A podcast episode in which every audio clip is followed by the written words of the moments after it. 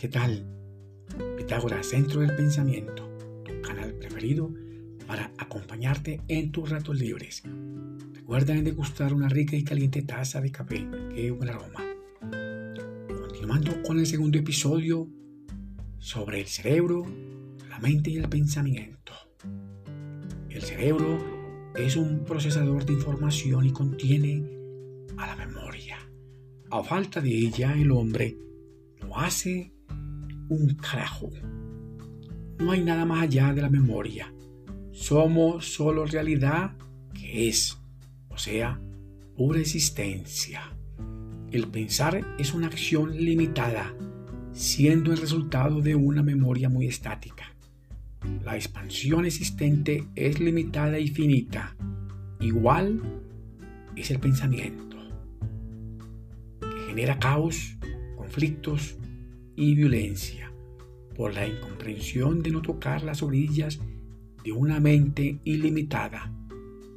Hay que investigar el pensamiento, claro está si lo permite, y buscar una forma de vivir mejor, practicando el arte de saber vivir sin necesidad de tantos gurúes y charlatanes. Es entendible que el hombre es del mundo, el mundo del hombre, juntos con el pensamiento y la mente ilimitada el cerebro es el centro de todas las acciones y reacciones. Es un procesador de pensamientos. Desde luego, sin apartarnos del concepto que el cerebro está programado, o sea, condicionado. La conciencia contenida en el cerebro es pura energía sutil. Es todo lo que tenemos es lo que somos. Lo demás, no sé qué será.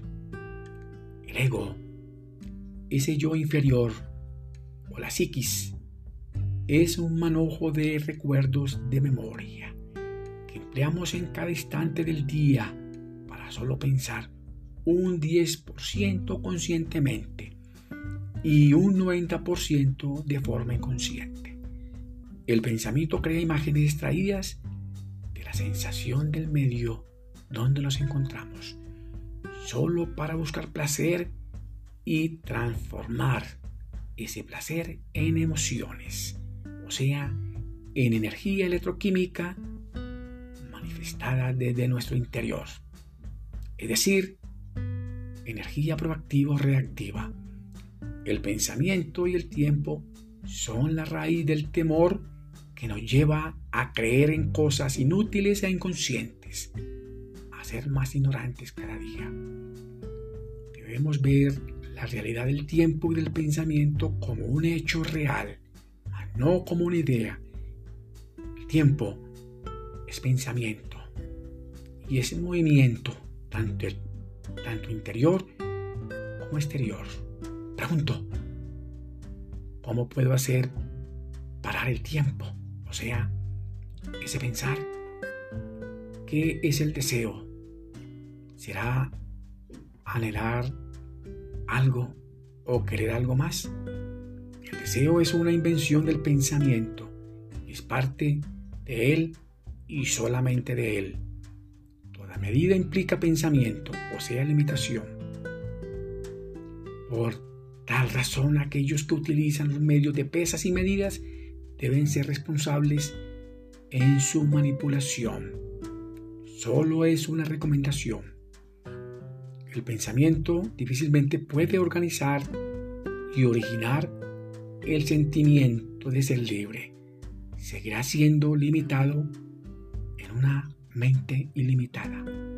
El pensamiento está dirigido por la voluntad y el deseo, por el ego ese deseo del ego, que son ajenos al ser.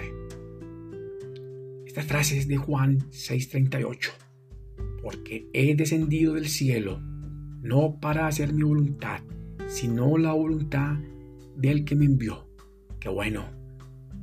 El ego está lleno de deseos, como nuestro cuerpo, que no para de hacerlo. Todo el bendito día deseando. Que desea ¿Y para qué? ¿Cuál es la relación entre deseo y pensamiento? El pensamiento acapara todas las sensaciones del medio o entorno. Las acapara con sus sentidos y le da forma y contenido para solo complacer el bendito ego. El pensamiento crea intenciones como imágenes. También construye imágenes a partir de la sensación y la atención enorme por medio de los sentidos. Donde hay intención y atención, fácilmente podemos controlar el bendito ego. Los pensamientos controlados por medio de un excelente método de meditación, cualquiera que utilicemos. Seguramente evitamos tanto el caos, los problemas, los conflictos, la violencia, todo eso que hay en este mundo. Pues nada, llegamos a este mundo a ser mejores como seres humanos. Evitemos al máximo programaciones absurdas, tontas y aburridas. Qué bueno. Recuerda visitar tu canal Pitágoras, Centro del Pensamiento, allá en YouTube, tu canal preferido. Éxitos para ti, tu familia y tus amigos. Que Dios el Grande los bendiga y los proteja. Nos vemos en un próximo episodio.